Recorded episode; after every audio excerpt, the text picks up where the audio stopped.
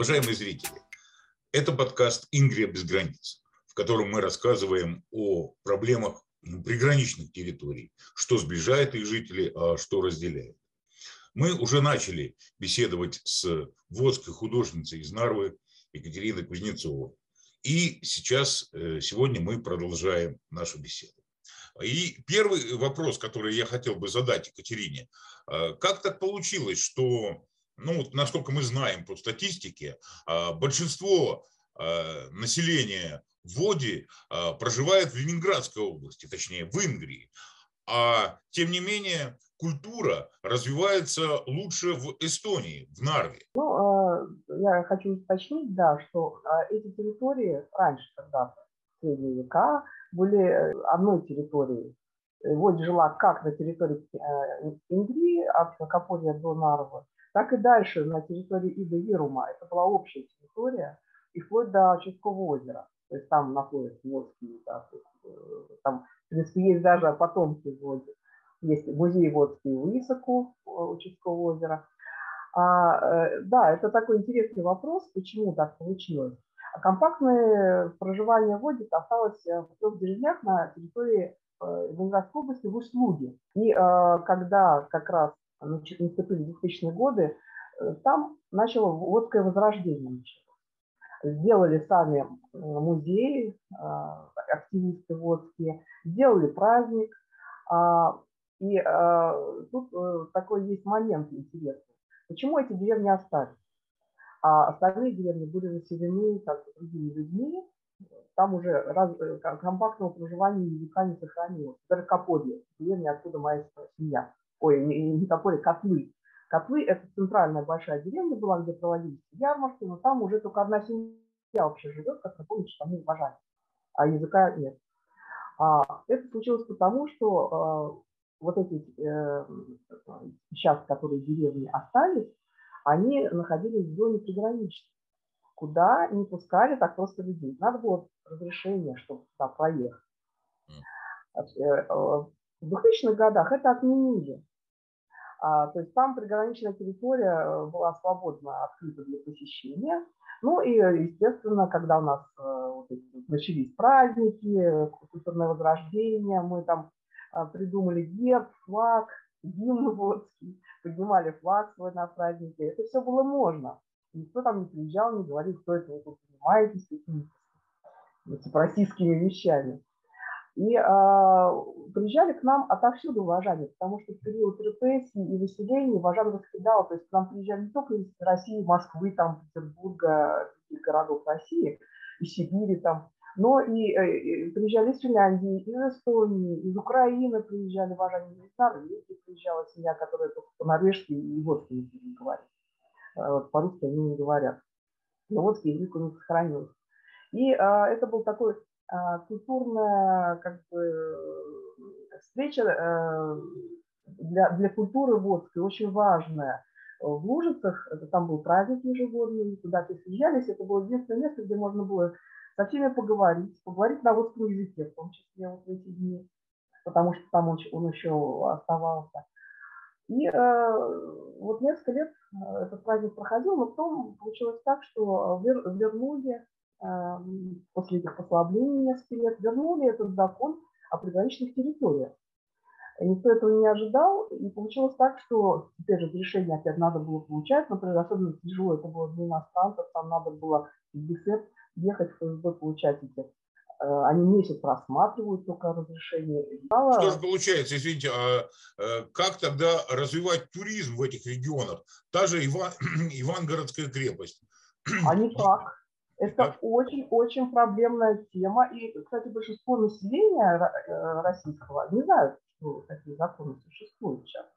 А, в фильме, э, вот, например, особенности национальной охоты, там говорят, какая граница, какие иностранцы, это же граница.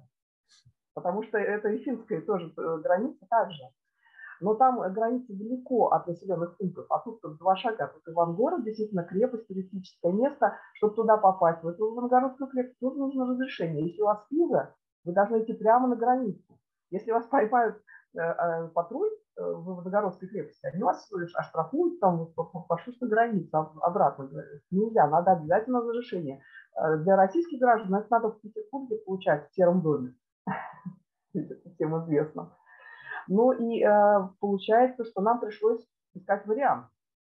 Когда выяснилось, что мы не можем собраться все, а у нас очень сильные связи с Эстонией всегда были, потому что Эстония, э, во-первых, эстонский язык – это родственный язык водскому, и все исследователи, а, которые занимались ну, еще с довоенных времен, э, до Второй мировой войны и раньше, а, это были финские э, исследователи, эстонские исследователи, они собрали огромные коллекции там водских костюмов в своих музеях огромные там а, материалы экспедиционные, где водские сказки, водский язык, там лингвисты, там этнографы. И в Нарве, и в Видеверум очень много родственников уважал, живет, потому что в советское время, когда нельзя было, э, были усиления, а, ну, это было на почве того, что это как антисоветские народы. Нидермаланские финны же были антисоветскими народами. Ну вот Ежора, как родственные народы попали под ту же тот же закон, нельзя было жить в этих приграничных территориях, их выселяли из собственных земель. Потом они возвращались, второй раз выселяли, возвращались снова. Общем, кто был самый упорный, тот вернулся. Кто неупорный, тот где-то там осел в других местах. Ну и получается, что ну, Эстония такое родное место с сильными связями культурными. Э, там есть э, программы для поддержки Э, малочисленных коренных народов, и ВОЗ как бы получала неоднократно помощь от эстонских исследователей, гранты на издание книг, на издание там, ну, всего, чего только можно. Мы выставки проводили, мы участвовали все время Днях коренных народов, это такой ежегодный фестиваль огромный, да -да. который в Эстонии проходит.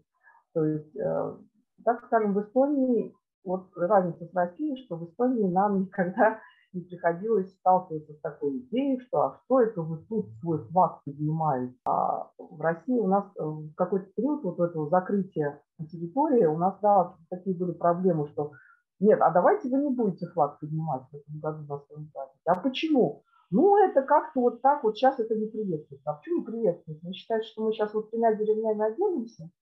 Так чего вы, собственно, боитесь, непонятно. Ну, вот Э, такая да, ситуация напряженная. Получилась э, собственной культуры внезапно. Ну, знаете, в принципе, можно э, провести параллели с другими приграничными народами, точнее народами, которые вот населяют ныне приграничные территории, да, вот, например, Сету, да, в, в Эстонии они обладают достаточно высоким статусом, да, на своей территории, а в России их фактически не признают, да, как э, народ. Ну, в России они как бы считают, что есть такой, да, малочисленный народ. Я не знаю, кстати, есть они в перечне, сомневаюсь. Наверное, нет, потому что э, они не подавали и как-то активности особо не проводили. Да, там есть такой местный музей на э, русской стороне сербской территории. Там были хутора, но в результате Эстония как бы объявила действительно это как бы культурную вот эту поддержку культурного возрождения, вся активная часть Сету уехала в Эстонию в результате, потому что Сербское королевство это такая автономная внутри э, Эстонии территория своим укладом, у них там как раз туризм развивается полный рост, у них там, там эти хутора отличные, у них, эм, когда свой праздник, Сербское королевство назначает своего короля, своя валюта там ходит во время этого мероприятия. И, общем, как бы никого это не, не беспокоит в Эстонии. Ну, и, а сейчас в результате уже забрали из стариков с российской территории, с хуторов. И там я так знаю, что скупают из, из Питера художники эти хутора. То есть там, в принципе, такой сетовской населения уже и нету в результате на российской территории. Да, это очень показательно, потому что, например, а, ну, если сравнить численность, то вот вообще самый малочисленный народ. 64 человека у нас записалось в прошлой переписи. Вот. И меня очень э, всегда э, так удивляет, когда уже Карел говорит, ой, у нас так плохо с языком, у нас такая катастрофа с языком, у нас молодежь не говорит. А что же мы тогда должны говорить? Да? Что, что у нас с языком? У нас молодежи мало, у нас и стариков. Ну, численность просто маленькая. Но а, вот когда такая критическая численность, например, когда большое население, там можно взять числом и долго-долго продержаться. А когда малочисленный очень народ, очень критична оперативная поддержка государства. Вот успеть именно тогда, когда еще есть возможность. Вот, например, в Латвии, родственный нам народ Либы, там э, поддержка началась, когда осталась одна семья, э, говорящая на ливском языке. И они смогли сейчас, э, собственно, этот язык возродить. Там 200 сейчас говорящих на ливском языке человек. И там есть сейчас Ливский институт, поддерживаемый государством. И то есть у них там своя тоже автономия такая сейчас образовывается. И очень-очень серьезно они все это подтянули и культуру, и язык, и все. То есть они очень активные, но это действительно вот напрямую поддержка государства. Э, я немножко вспоминаю э, ситуацию э, в Карелии, да, вот я родом из Карелии, там тоже государство хочет показать, да, что вот есть, смотрите, как карелы, да, есть народ, но как только дело доходит до конкретных непосредственных э, прав местных жителей, э, тут уже начинается какое-то другое отношение. Вот, например, в соседней Финляндии, э, у нас там рядом, да, есть регион Северной Карелии, и там карельский язык, он обладает региональным официальным статусом. Это все нормально. А вот в Российской Карелии вот это парадокс, это единственная республика сейчас в России, в которой э, свой язык, он не имеет государственного статуса вообще как никакого. Да. То есть там в Коме э, есть э, Коме государственный язык, да, в Татарстане там татарский государственный, это все нормально. В Карелии карельский не является. Почему? Потому что в России существует закон о языках, еще, кажется, 2002 года, который прописывает, что все официальные государственные языки на территории России могут строиться только на э, основе графической кириллицы. Ну, ну поскольку... это, конечно, безумие, да, потому что невозможно финно-угорские языки отобразить адекватно кириллицей. Мы когда начинали, у нас тоже, э, в принципе, была такая ситуация, что водского э, алфавита нет, потому что никогда никто не записывал, вот, как бы так, не приводил к единому языку литературному водски. И этографы записывали вот этими лингвисты ну, как лингвистическая вот эта запись, да, своя там. В Ажане писали кто как. Но когда начали преподавать в Карапольской школе факультативно язык, там была попытка на кириллице, это очень было комично, потому что просто если прочитать, как на кириллице написано, это ни разу не похоже на звук русского языка ну, естественно, мы взяли за основу эстонский алфавит, потому что у эстонцев уже все эти почти буквы есть. Только добавили ш, ж, там, вот, которых нет в эстонском языке. Э, в Эстонии, например, есть э, водский язык, статус водского языка, он существует самом деле. И как э, язык коренной и доверума. И вот я надеюсь, что в ближайшее время мы подадим именно через гранты, чтобы был хотя бы ну, начальный какой-нибудь, ну, для, для, для детей, чтобы был, э, как она, азбука. Азбуку никогда не издавали. Но другие книги издавались языка Водского и о культуре Водской, но по большей части они издавались опять-таки в Эстонии, а не в России. Ну вот, например, я сейчас вот покажу. Вот основные книги, которые издавались в России. Вот, вот, вот так вот. Это издавались государством, а это а, э, Центр коренных народов издавал там по культуре, по языку. Вот основные книги. Да, вот они. Есть еще из России энтузиасты и исследователи. Вот, такой вот э, на свои деньги издал человек Чернявский, он лингвист, он лингвист из Средней России, откуда он и Жорский делал, но там есть свои моменты, немножко там не скоординировано по алфавиту и по языку было. Водский язык, вот рожанский маркус, это научные издания. Но это больш, большому количеству населения не предложишь получить по этим книгам даже. Вот есть популярные и вот несколько научных. А вот, например, э, вот это только популярные книги, которые издавались в Эстонии и, например, на западные гранты. Я вот взяла, вот, в Эстонии еще издавалась, вот если представить, вот такая пачка э, научных экспедиционных материалов и еще словари, что очень важно, потому что в России ни разу не издавался словарь. Вот. А здесь, например, мы видим, э, вот, что вот водская кухня, водские пословицы, поговорим по-водски. Э, водская копилка слов с аудиодиском. Это Тарковский университет все. Эта книга заняла, это первое э, литературное произведение на водском. Она заняла сейчас какое-то место лингвистической какой-то премии. Ну и вот мы, вот, например, календари каждый год вот подобные всякие разные издавались в тоже в Эстонии. И мы, например, издавали на финские гранты вот водские сказки. Это первая вообще водская книга, которая выходила в 2004 году. То есть я ее верстала, и я художник-график, поэтому вот водская раскраска, вот, водская книга вырезалка. То есть это все на западные гранты, на финский и вот эстонскую. В общем, э, очень интересно, можно э, такой парадокс э, наблюдать, да, вот иногда российская пропаганда говорит, что вот там, если бы все эти малые народы там остались на Западе, и бы давно всех уже ассимилировали, стерли там, это как вот Карелам говорят, да, хотя на самом деле мы наблюдаем обратный процесс, что вот малые финно-угорские народы, они ассимилируются именно по российскую сторону границы. То есть э, они фактически лишены э, ну, всякого ну, да, правового статуса. Конечно, народ не может быть без земли. Например, э, для Важана живут очень важная территория проживания, потому что там история своей семьи. То есть нельзя сказать, ну, давайте вы переселитесь, там будете точно так же жить. Ничего подобного не происходит.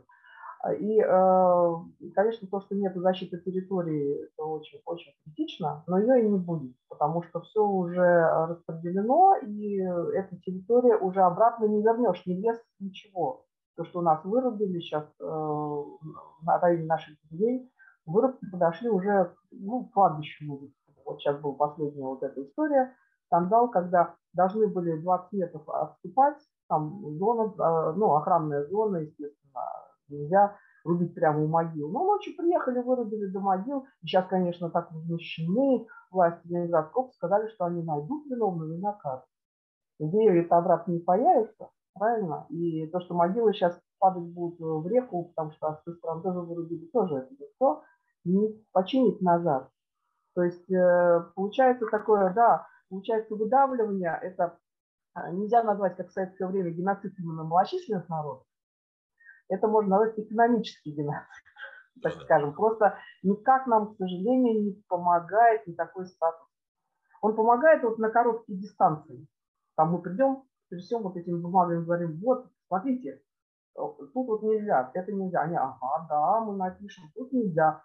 Потом раз, через там месяц, раз, и вдруг все это случилось. А кто же это сделал, говорят в Ленинградской области. Ай-яй-яй, мы сейчас найдем виновного. Понимаете? Но э, сделанного не воротишь. И постепенно это вот так вот идет, идет, идет, оно подошло к деревням, и что дальше? Ну, в следующий момент, да, уже дома, уже есть такой проект, сейчас, когда уже эту дорогу, ради которой вырубили деревья у кладбища, она уже, этот проект э, затрагивает э, дома деревни, часть домов. И как с этой ситуацией будет? Вот. Э. А, например, у нас была такая интересная ситуация, когда э, вот, сгорел второй Водский музей, там был дом, который отдали просто деревенские жители, и в одной половине дома этот музей был, опять принесли все жители экспонаты, ну и, в общем, он сгорел, большей частью экспонатов. И стали думать, ну что дальше делать, ну, надо же как-то э, какие-то, не знаю, еще какой-нибудь дом, еще что-то, что-то делать надо.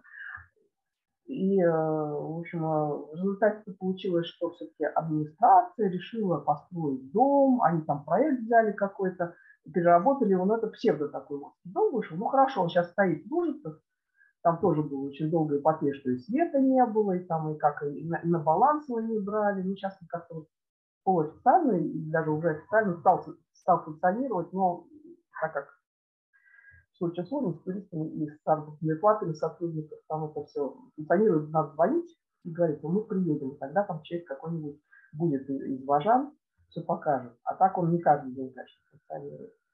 Но вот когда не было никакого музея, мы сидели, и сидела Феники Ченцова, которая преподавала вот язык. На каждое лето у нас была лет, летняя школа водского языка в деревне Лужицы. Там и дети ходили, и взрослые, и пожилые. Она приезжала, она лингвист из Ставковского университета. Она очень нам помогла. Вот большинство книг это а, э, при ее помощи и поддержке, и а, как лингвиста, и так. Говорит, а я не понимаю, в чем у вас проблема? Вот у нас в Эстонии, если, например, надо что-то построить, э, мы, мы как бы всех э, напишем, вот, а нам нужно, вот, например, там все хутор построить. И приедут эстонские молодежь и построят. Я говорю, у нас это не так, к сожалению. Ну, во-первых, чтобы построить, это надо, чтобы было где построить, какое-то место. Вот. Там была долгая эпопея с этой территорией под музей тоже у нас, как ее оформляли. Ну, в общем, это все так осложнено в России, что легче это делать э, теперь уже окончательно легче делать это в Республике. Спасибо за э, ваш интересный рассказ. И главное, я надеюсь, э, наши слушатели, зрители учтут эту проблему, как-то поразмышляют над ней, поразмышляют над тем, э, как так действительно получается, что малые народы, которые живут на приграничных территориях, оказывается так, что э, Эстония оказывает им гораздо большую поддержку, чем Россия, которая вроде бы так активно заявляет о том, что она такая многонациональная страна, что она так всех любит, да, а в реальности получается, что э, малые народы оказываются действительно под прессом какой-то новой экономической диктатуры, да, и лишены всяких своих традиционных территорий. Но если можно, я хотела бы такое по сказать, что у нас, к сожалению, вот это экономическое давление, оно выливается в то, что когда, а, например, Жора или мы, мы писали там всякие, как всегда, от наших общих бумаги, что мы просим защиту этой территории, тут нельзя, а, иначе это последнее компактное проживание, народу исчезнут, если ну, пустить под а, всякие заводы. Получилось даже в России противодействие очень много было статей после вот этих наших а, запросов, а мы запрашивали все а, российские а, возможные все организации и западные все возможные организации, которые этим занимаются. То есть мы искали защиту везде. То в России как раз опубликовали э, такие статьи о том, что это все на западные гранты, это все эстонские вот гранты отрабатывают, поэтому они недовольны развитием этих территорий. И впрямую надо возродить такое термин советский, как вредительство, нас назвали вредителями в российских СМИ. Вот. Так что, да, защита своей культуры, это теперь очень негативно может сказаться. Да, Рис, рискованное дело теперь защита своей культуры.